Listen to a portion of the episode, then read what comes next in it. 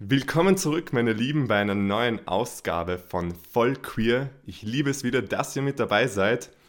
Bevor wir ins Thema starten, möchte ich mich noch ganz herzlich für eure Kommentare, eure, eure lieben Worte und einfach diese Liebe bedanken, die ihr mir entgegenbringt. Deswegen mache ich das auch und es macht mich extrem stolz, dass ich das für euch machen darf. Zu unserem heutigen Thema. Also, unsere heutige Folge dreht sich um Religion, genauer gesagt den Umgang vom Islam mit Sexualität.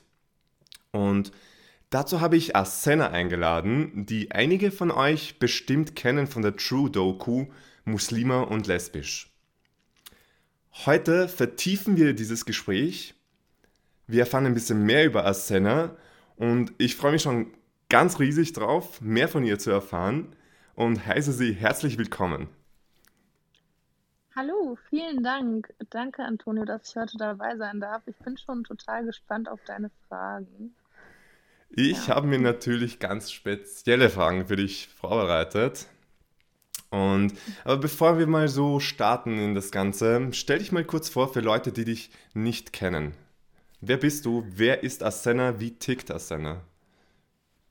Also, Asena ist 23 Jahre alt. Ähm, eher sehr introvertiert, aber versucht jetzt ein bisschen mehr aus sich rauszukommen. Und ja, mehr könnt ihr gleich über mich erfahren. Und wie klappt so mit, mit dem Herauskommen? Hast du da schon kleine Erfolge gefeiert? Tatsächlich. Also ich fand das mit der Doku zum Beispiel auch schon krass. Also das hätte ich mich vor einem, einem Jahr gewiss nicht getraut. Mhm. Und ja, das ist schon ein großer Schritt für mich. Auf jeden Fall und da kannst du auch riesig stolz auf dich sein, finde ich. Ich kann mich da voll, ähm, also was heißt sich hineinversetzen? Ich bin immer vorsichtig, wenn man sagt, ich weiß, wie du dich fühlst oder sonst was, weil insgeheim kann man das nicht wissen. Aber ich weiß, dass es doch sehr viel Mut erfordert, da, dazu zu stehen. Und also Applaus einfach von mir und von den ZuhörerInnen, glaube ich auch. Wir, vielen Dank. wir beginnen dann mit dem Thema. Vielleicht kannst du uns so ein bisschen umschweifen, wie war dein Bezug zur Religion? Also du kommst ja aus dem, aus dem Islam. Wie war dein Bezug zur Religion vor deinem Coming Out? Also jetzt wirklich so von, kind, von der Kindheit an bis zu deinem Coming Out. Wie bist du da hineingewachsen? Hat man dir das beigebracht, was Religion bedeutet? Was war das für dich persönlich? Was hat das für dich persönlich bedeutet? Alles bis zu deinem Coming Out. Und nicht weiter. okay, also grundsätzlich komme ich aus einer sehr liberalen Familie. Ähm, ich bin so ziemlich türkisch-deutsch aufgewachsen, würde ich sagen. Ähm, tatsächlich habe ich dann, weil meine Nachbarin den Islamunterricht besucht hat, mal mit sieben, acht Jahren äh, versucht, irgendwie da reinzukommen in diese ja, Moschee-Community, wie mhm. zu sagen war. Das ist, ja. Und ähm, war dann auch ein paar Mal tatsächlich ähm, beim Unterricht in den Koran zu lernen äh, oder generell die arabische Sprache zu lernen. Aber ähm, ja, habe mich dann recht schnell nicht mehr so wohl gefühlt in dem Zusammenhang, weil ich schon früh realisiert habe, dass ich irgendwie anders bin. Also anders muss man ja auch gar nicht so besonders benennen, aber ich, ich hatte schon immer dieses Gefühl, dass da was nicht stimmt. Mhm. Stimmt mit mir im positiven Sinne. Also eher so in die Richtung, mh, mm, das, was die anderen leben in ihren Familien, was die anderen türkischen, muslimischen Kinder leben, das kannst du nicht so leben. Und ich wurde auch nie von meinen Eltern in diese Richtung gedrängt, tatsächlich. Ich hatte, also ich war sehr privilegiert in dem Bezug dazu, dass ich mh, hm, frei entscheiden durfte, was ich mache. Also auch was Beziehung betrifft, diese Teenie-Lieben am Anfang oder dieses erste Verliebtsein, vermeintliche Verliebtsein, was mhm. ich äh, da empfunden habe, durfte ich ausleben. Und ähm, ja, meine Oma zum Beispiel, die ist da schon strenger gläubig, also sehr muslimisch, würde ich sagen, äh, und lebt ihren Glauben auch aus mit Beten und allem, was dazugehört. Sie weiß auch tatsächlich nichts von meiner Homosexualität. äh, würde sie vielleicht auch nicht verkraften. Also, ich möchte es ihr gar nicht zumuten, ehrlich gesagt. Ja. Ähm, Inwiefern hat dich deine Oma da jetzt beeinflusst? In deiner Kindheit sehr, noch? sehr. Also, ich es hat ja angefangen damit, dass ich irgendwie mich in meine Lehrerin verliebt habe und oder dann in Freundinnen und, ähm ich schnell habe ich realisiert, was das ist oder dass das eben nicht dem entspricht, was, ja, beispielsweise meine Oma für meine Zukunft geplant hat. So, da war eigentlich schon immer klar, äh, irgendwann wirst du auch einen Mann heiraten und dann wirst du, ähm, dein Kind großziehen und, äh, das hat mich schon gehemmt, würde ich sagen, in dem Mhm. Prozess. Das kann ich mir sehr gut nach, äh, das kann ich sehr gut nachvollziehen. Übrigens, ja, Mhm. absolut. Ja. Und dann mit den Jahren habe ich immer mehr für mich realisiert, dass ich nicht mehr so leben kann in diesem ja, ich kann mich nicht mehr verstecken, vor allen Dingen nicht von meiner Familie. Und durch die durch diese Phasen, die ich dann gegangen bin, erst mal dieses Verdrängen, dann irgendwie es für mich selbst akzeptieren. Ja, ähm, durch diese Phasen habe ich dann realisiert, dass dass es wichtig für mich ist, mich zu outen Mhm. und auch ja? Ja, ja, nein, ich wollte einfach nur sagen, als ob du den, meinen Gesprächsleitfaden ähm, durchschaut hättest, wollte ich dich als nächstes eben fragen, wieso dieser Prozess von deinem inneren Coming Out versus deinem äußeren Coming Out war. Hm, mein inneres Coming Out war so unglaublich schwierig, würde ich sagen. Das hat sich über Jahre gezogen. Äh, wenn nicht, würde sogar über ein Jahrzehnt schon fast. Mhm. Ähm, weil ich immer im Hinterkopf diesen Gedanken hatte, das ist nicht gut, das ist nicht richtig und das ist nicht das, was sich dein Umfeld für dich wünscht. Und das kann auch nicht sein, weil ich kenne zum Beispiel, ähm, kannte ich immer dieses schwul oder lesbisch sein als Beleidigung, so Mhm. von Natürlich. Schulhof oder sowas, Ja, genau, genau. genau. Und dementsprechend habe ich das auch für mich mit was Negativem verbunden erstmal. Also, ja, genau. Mhm. Krass eigentlich, wie, wie Schule uns prägt, also quasi auch dieses Umfeld, was für eine ausschlaggebende Kraft das eigentlich auf uns hat, oder? Ja, in jedem Fall. Also erst als ich aus der Schule raus war, hm, konnte ich mich vor allen Menschen sozusagen outen, dann konnte ich offen dazu stehen. Ich hatte immer das Gefühl, dass, ähm, das so in der Schule eher weniger akzeptiert wird von meinen Mitschülerinnen, auch wenn das vielleicht einfach nur mein subjektives Gefühl war und überhaupt nichts mit der Realität zu tun hatte. Ja, war das einfach ganz stark dieses Gefühl, so oute dich besser nicht, Hm. äh, sonst könntest du irgendwie, ja, ausgegrenzt werden oder sowas in die Richtung. Nimm uns mal ein bisschen so in diese Gefühlswelt mit. Welche Emotionen hast du da empfunden bei deinem Coming Out? Scham. Ach so, Mhm. okay, also Scham war an erster Stelle, würde ich sagen. Dann, ähm, Angst, Schmerz.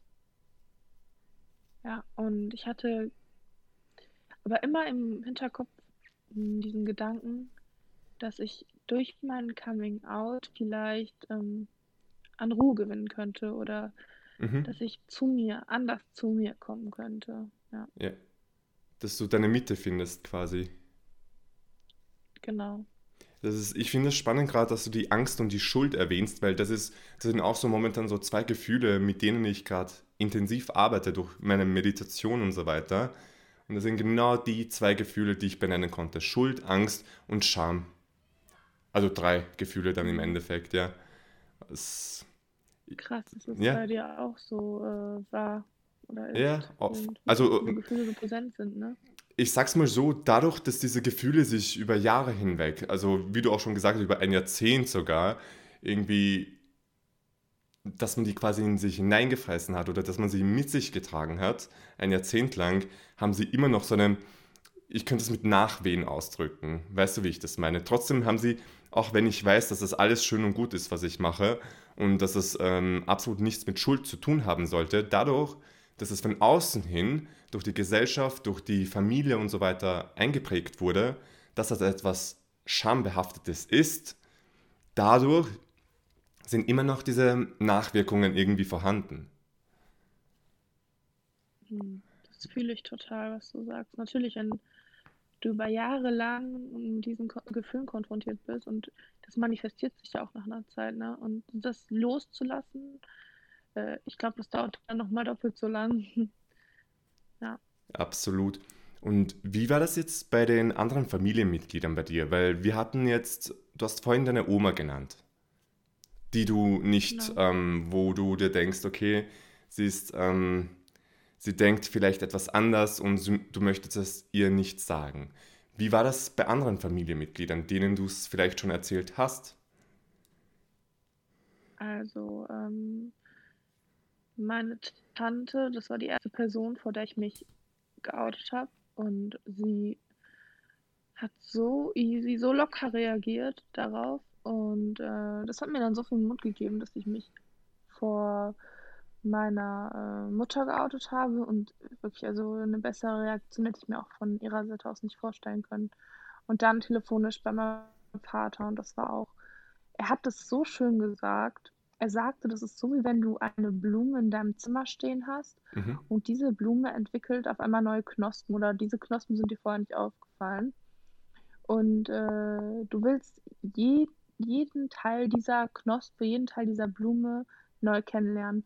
Und das fand ich so schön, seine mhm. Worte. Und äh, die haben mir dann auch nochmal mehr Mut gegeben, mehr Kraft gegeben dafür, das einfach öffentlich zu leben und dann mit meiner Beziehung ja, dann war meine damalige Partnerin einfach da. Und das, das war meine Partnerin und so hat ja. der Rest der Familie das mitbekommen. Das ist so ja. schön zu hören. Vor allem, ich denke mir so, ich, ich meine, es klingt jetzt vielleicht wie ein Klischee, was ich sage, aber vor allem von einem Mann sowas zu hören, wo man so weiß, okay, ähm, ein Großteil der Männer oder ein großer Teil der Männer ähm, hat nicht diesen Zugang so zu den Gefühlen, zu den inneren Gefühlen, zu den eigenen Gefühlen, weil wir auch so von der Gesellschaft geprägt sind.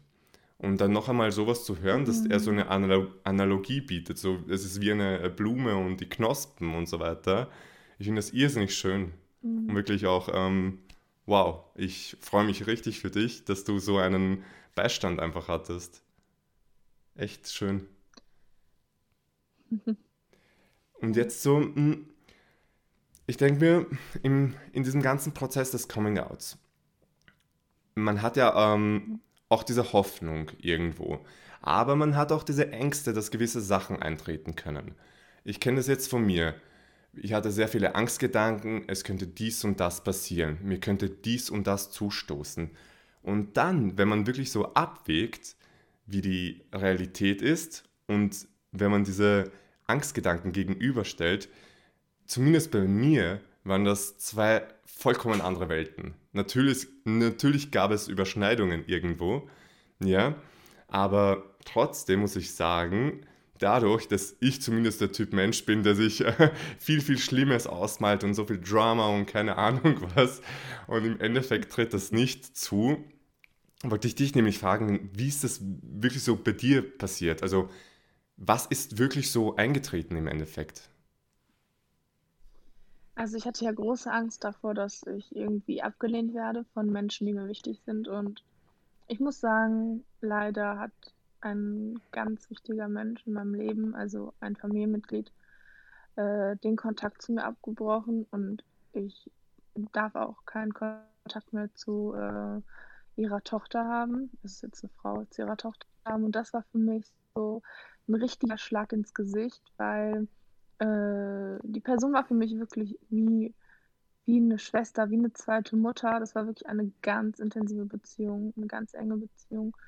Und dann von ihrer Seite aus zu hören, dass, ähm, dass sie Angst hat, dass ihr Kind dann auch so wird oder dass sie das nicht unterstützt und dass sie mit mir nichts mehr zu tun haben möchte, war so bitter, will ich sagen. Also teilweise kommen mir heute noch die Tränen, wenn ich darüber nachdenke Ja. oder wenn ich an diese Person denke und an unsere Erinnerungen. Ähm, und ich verstehe es nicht. Also ich versuche sie zu verstehen und irgendwo ein Teil von mir versteht sie, aber grundsätzlich verstehe ich nicht, wieso sie, also wieso sie mich nicht, nicht mehr in ihrem Leben haben möchte, nur wegen wegen diesem Teil, der sie gar nicht betrifft. Also ich, Mhm. Ich interessiere, also mich betrifft ja auch nicht ihr, ihre Sexualität. Also weißt du, was ich meine? Es Ja, ist ja, mir auch egal, absolut. dass sie mit einem Mann zusammen verheiratet ist. Und äh, das ist ja, schön, aber ich weiß nicht, ich bin gerade dabei, sie zu verstehen irgendwie. Also ich versuche es, um meinen Frieden damit zu finden. Mhm. Genau. Ich hoffe, dass du den auch findest und ähm, natürlich, es tut mir leid, sowas zu hören und ich wünsche dir nur ganz herzlichst, dass du da irgendwie deinen Weg findest.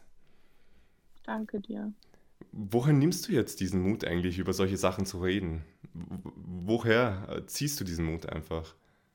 Woher kommt diese Kraft? Hm, aus mir selbst, ganz klar. Also ähm, ich habe gelernt, und das habe ich so schmerz, schmerzlich gelernt, das war so wirklich ein krasser Prozess, dass nur ich mir im Endeffekt diese Kraft geben kann, auch die Kraft, so mich zu outen, weil keiner kann mir die Angst davor nehmen. Das ist einfach so. Du weißt nie, wie deine Mitmenschen reagieren. Und äh, während diesem, also während des Prozesses habe ich realisiert, dass nur ich mir die Kraft geben kann und ich nehme diese Kraft genau aus mir. Kurze Antwort. Kurz und knackig, aber genau so sollte es auch manchmal sein. Ich glaube, die Kraft liegt in uns allen irgendwie und wir müssen sie nur entdecken. Die liegt ganz tief Genau. irgendwo verborgen, verborgen über und diese Schichten äh, sind drüber von den Leuten, die, die uns eingebläut haben, dass es was Falsches ist, dass diese Schamschichten, diese Angstschichten sind drüber und wir müssen diese Schichten irgendwie wegzerren. Ich weiß nicht, woher diese Analogie jetzt auf einmal kommt, aber ähm, ich glaube, du weißt schon circa, was ich meine. Und dann irgendwie liegt da drinnen diese Kraft verborgen, die wir einfach für uns nutzen können und vielleicht auch für andere, dass wir auch andere irgendwie damit beeinflussen, positiv beeinflussen. Hast du da schon irgendwie ähm, Erfahrungen gesammelt, dass du Menschen positiv beeinflusst hast? hast? Tatsächlich haben mir jetzt nach der Doku so viele Menschen geschrieben, Mhm. die äh, sich bedankt haben dafür. Auch Menschen, die sich in der Situation befinden, in der ich mich befunden habe. Und äh, dass ich ihnen durch, mein, durch das Erzählen meiner Geschichte so viel Mut gemacht habe und dass sie sich jetzt auch outen wollen. Und ich finde, das ist so, das war genau das, was ich erreichen wollte mit, mit Mhm. dem, mit dem äh, Teilnehmer, der so, mit dem Mitwirken. Ja, sehr Bezogen auf die schön. Doku. Sehr schön. Und weil du jetzt auch, wir sind beim Punkt Mut, auf welche Art und Weise hat dich vielleicht deine Religion ermutigt, dass du zu dir stehst? Also, da bin ich ganz ehrlich, meine Religion hat mich nicht ermutigt dazu. Also, ähm, ich musste tatsächlich den Weg zu meiner Religion erst wieder neu finden, weil ich das Gefühl hatte, so, so wie ich lebe oder das, was ich fühle und wie ich liebe, dass das nicht vereinbar ist mit der Religion und deswegen hat mir das in dem Sinne keinen Mut gemacht oder also das mu- muslimisch sein. Mhm. Ich finde es interessant zu hören, weil ich bin letztens in einem Gespräch gewesen. Ich weiß nicht, vielleicht hast du das in den Medien auch mitbekommen, dass ähm, Henry heißt der, der Typ, der hat ein Foto mit dem zweiten Staffel, von, dem Prince Charming von der zweiten Staffel gemacht und daraufhin wurde er aus dem Priesterseminar geworfen und er ist selber homosexuell. Ähm, und trotzdem hat er immer noch diesen positiven Bezug zur Religion. Also ich denke mir schon, deswegen daraufhin habe ich auch meine Frage abgezielt. Ich denke mir schon, dass man sich aus der Religion sehr wohl auch was Positives ziehen kann, Mhm. was das Ja, angeht. sicherlich. Also, also heute ähm, stehe ich auch ein bisschen anders zu, weil aktuell, wenn ich jetzt drüber nachdenke, gibt mir die Religion mh, jetzt Kraft in dem Sinne, dass ich sage, okay, oder dass die Religion besagt, dass jeder Mensch gut so ist, wie er ist. Also, äh, dass ähm, auch andere Leute, andere Menschen einen nicht verurteilen sollen. So, und das ist Mhm. dieser Punkt im Islam, äh, an den ich mich immer klammere, Ja, weil so keiner hat das Recht, über dich zu urteilen und äh, du bist gut so, wie du bist und Gott hat dich so erschaffen. Also je mhm. nachdem, wie man jetzt Gott ähm, ja, identifiziert. Genau. Genau. Ja, sehr schön. Dass, also würdest du schon sagen, dass der Islam jetzt speziell bei dir schon einen gewissen Stellenwert hat? Zumindest ein bisschen. Mm, Ein bisschen schon. Also ich ähm, praktiziere den Islam jetzt nicht äh, so, wie das ähm, ja, teilweise gemacht wird von anderen Menschen, aber ich finde te Geschichten teilweise sehr schön oder ich finde ähm, Suren schön, die mich für mein Leben prägen und äh, ja, das gehört zu mir. Das, ich bin in diese Religion geboren worden und ich hat, hatte die Möglichkeit oder ich habe die Möglichkeit zu konvertieren oder äh, eben in der Religion zu bleiben und das daraus zu machen, Ja. was mir am Ende dann gut tut und dafür habe ich mich entschieden. Erklär uns mal kurz, was diese Suren sind, was vielleicht viele von den ZuhörerInnen nicht kennen. Und vielleicht könntest du mal so zusammenfassen, was so deine Lieblingsstelle ist. Also die Stelle kann ich jetzt nicht genau benennen, aber wie ich gerade gesagt habe, vor allen Dingen dieses mm, Urteile nicht über andere Menschen, weil äh, kein Mensch ist mm, frei von Sünde. Das ist so das, wo ich sage, boah, das ist, das ist genau mein Ding zum Beispiel. Mm, ja, und da, da halte ich mich eben dran fest an so solchen Sachen. Also, genau, Ja, solche Lebensweisheiten einfach, oder? Könnte man sagen. genau, genau, Lebensweisheiten. Ja, Das trifft super, hast du sehr schön gesagt. Dankeschön. Siehst du jetzt ähm, zum Beispiel, siehst du im Islam eine Lockerung, was LGBT-Rechte angeht oder was, was den Umgang mit sexuellen Minderheiten angeht? Siehst du irgendwo was Positives? Ähm, ich habe lange Zeit viel Negatives gesehen und habe aufgehört, tatsächlich mich stark damit zu befassen. Aber auf dem Stand, auf dem ich bin, sehe ich leider nicht viel Positives. Es ist Mhm. leider in vielen Ländern noch äh, strafbar, in vielen muslimischen Ländern strafbar, homosexuell zu sein und beziehungsweise es auszuleben.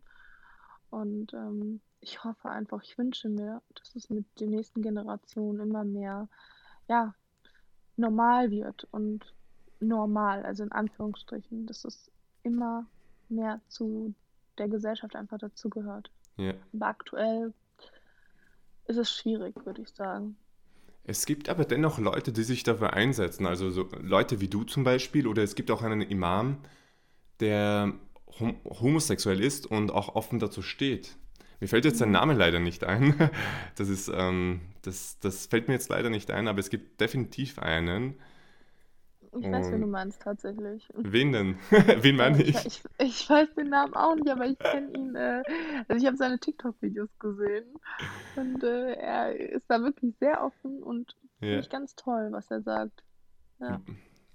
Das heißt, von ihm kannst du dir auch so einiges ähm, mitnehmen, religionstechnisch vielleicht, oder Mhm, Bestimmt. ja.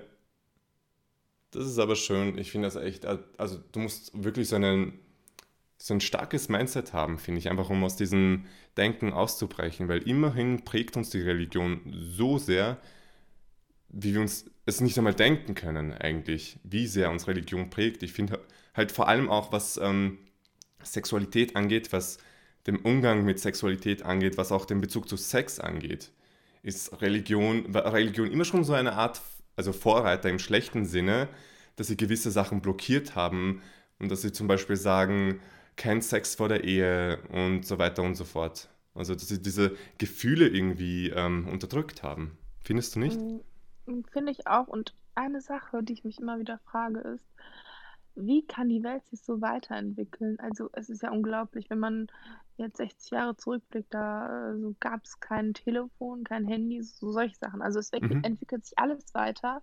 Aber ich habe das Gefühl, religionstechnisch wird immer noch an dem festgehalten, was vor 100, 200 Jahren äh, irgendwie ja die Regel war. Und das ist eine Sache, ich weiß es nicht. Das ist so.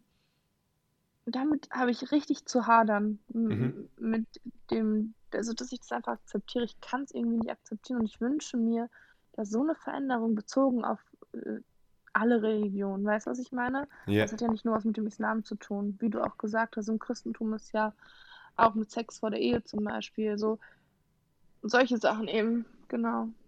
Verstehe ich vollkommen. Und meine Theorie dahinter ist einfach, dass die Leute wollen ihre Macht nicht aufgeben.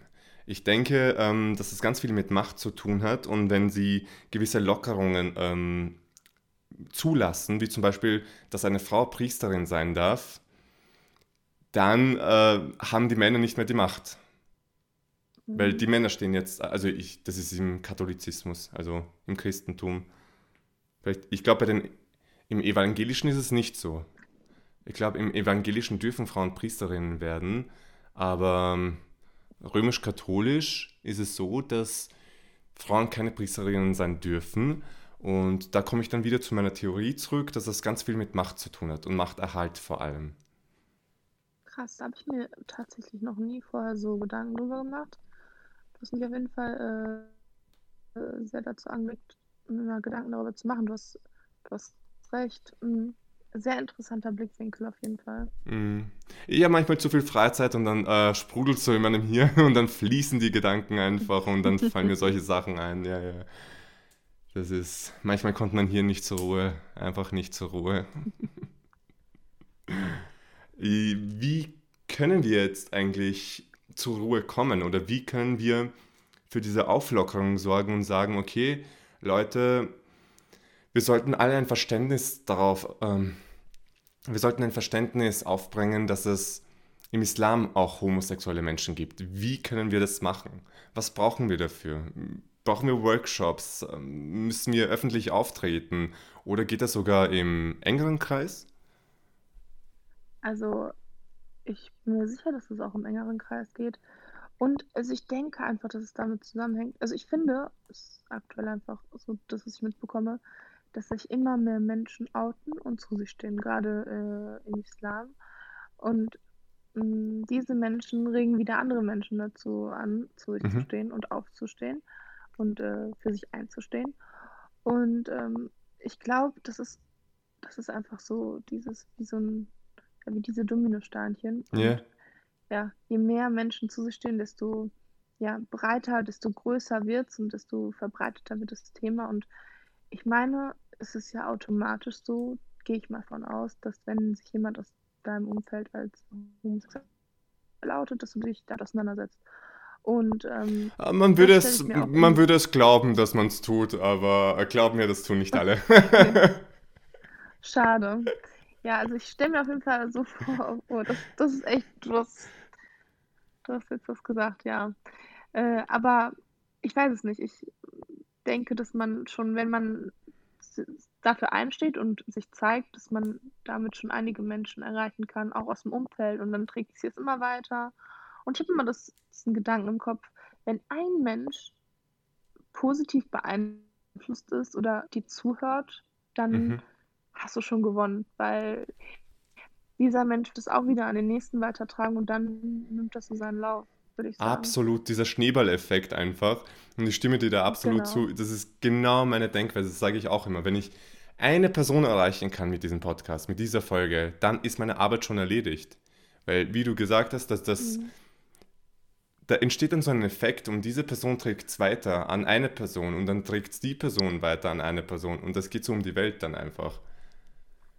Und das ist das, mhm. das ist das Schöne, finde ich, am Geschichtenteilen. Und ich, deswegen bin ich auch immer daran interessiert, wie andere Leute ihren Alltag erleben oder wie andere Leute gewisse Themen erleben, wie zum Beispiel Sexualität und so weiter. Weil ich finde halt, dass wir alle voneinander lernen können und sollen auch. Irgendwie. Natürlich ohne Zwang, mhm, aber voll, könnten. Ja. Voll der schöne Ansatz. Absolut. Mhm. Und ich finde auch, aufhören sollte man, wenn es am schönsten ist. Und deswegen stelle ich dir auch meine Lieblingsfrage, die ich eh jedem stelle. Vielleicht sollte ich mir neue Fragen überlegen, ich weiß es nicht, aber ich stelle sie dir trotzdem. welche, mich interessiert so immer zum Abschluss, welche Message möchtest du in die Welt hinaustragen für die LGBT-Community? Ihr seid gut so, wie ihr seid. Ähm, und steht für euch ein, liebt euch, akzeptiert euch und wenn ihr das tut, dann werden die Menschen in eurem Umfeld, ja, vielleicht auch dazu angeregt, mm, mehr Lieb. Akzeptanz zu zeigen, Ja. Mehr Akzeptanz für das Akzeptanz für das Neue und ich wünsche es einfach jedem. Ich wünsche jedem, der dazu zur LGBT-Community äh, Community gehört, dass äh, er oder sie mh, ja, zu sich stehen kann, sich selbst liebt. Muss ja auch nicht mal öffentlich sein. Einfach für sich und Selbstliebe genau. einfach, oder? Das ist die wichtigste Liebe aller Lieben. in jedem Fall, ja. Und ich liebe eins, und zwar dieses Gespräch. Und deswegen Mhm. danke ich dir auch. Ich finde, du hast uns ein bisschen so diese, diesen Aspekt mit der Religion und dem Islam, also dem Islam speziell näher gebracht, den Bezug zur Sexualität und aber auch sehr viel Persönliches von dir erzählt, wie ich finde. Ich möchte mich bei dir ganz herzlich bedanken und auch bei unseren ZuhörerInnen. Folgt mir auf Instagram unter ante2.0 und vollqueer.podcast. Und wo finden wir dich eigentlich? Mich findet man auch bei Instagram und zwar Asena Music. Asena Musik, eher gesagt. Genau, Also mit einem K. genau, mit einem K. Und ich danke dir auch, dass ich äh, dabei sein durfte, Antonio. Sehr gerne. Meine Lieben, wir hören uns wieder in zwei Wochen bei Vollqueer. Vielen Dank fürs Zuhören und bis zum nächsten Mal.